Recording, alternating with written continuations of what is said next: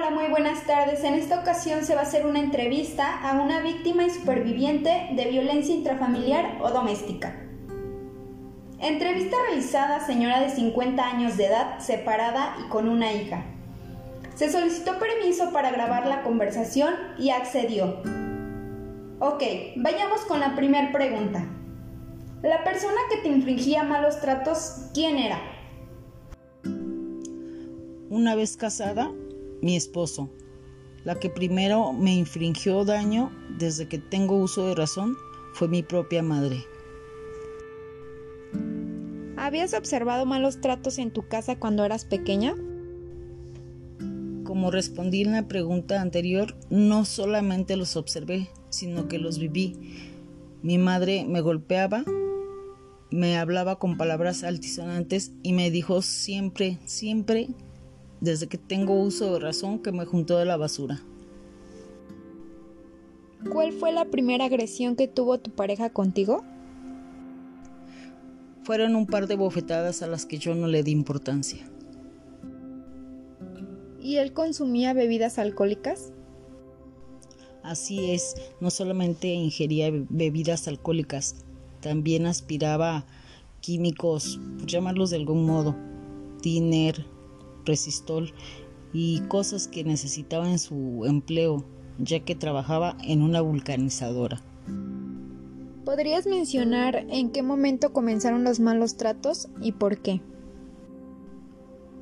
Los malos tratos iniciaron desde el primer día que estuvimos juntos, ya que él quería tener intimidad conmigo, a lo que yo me negué, ya que cuando era menor sufrí de abuso sexual y como consecuencia tenía el trauma que me costaba trabajo tener intimidad con los hombres y él exigía que tuviéramos intimidad por el simple hecho de estar casados y fue lo que me costaron las primeras bofetadas que ya mencioné.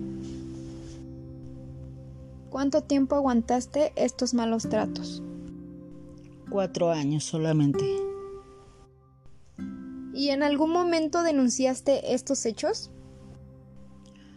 Solamente cuando llegaba a destrozarme el rostro, a abrirme alguna herida en alguna parte del cuerpo, porque yo era de las personas que quedaba desfigurada de los golpes que me llegó a dar.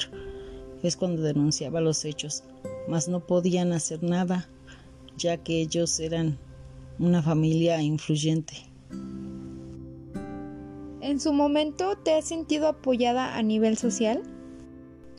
Sí, porque fue la institución del DIF quien me ayudó a conseguir mi divorcio en cuanto cumplí los 18 años, porque yo era menor de edad cuando me casé y mi madre no me apoyaba para el divorcio porque decía que las divorciadas eran todas unas prostitutas.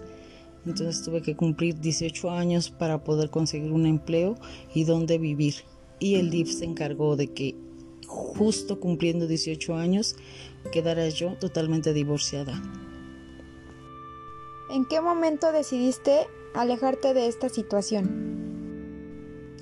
Francamente, desde el primer día, ya que venía de una familia que me daba malos tratos y había entrado a una nueva que me daba peores.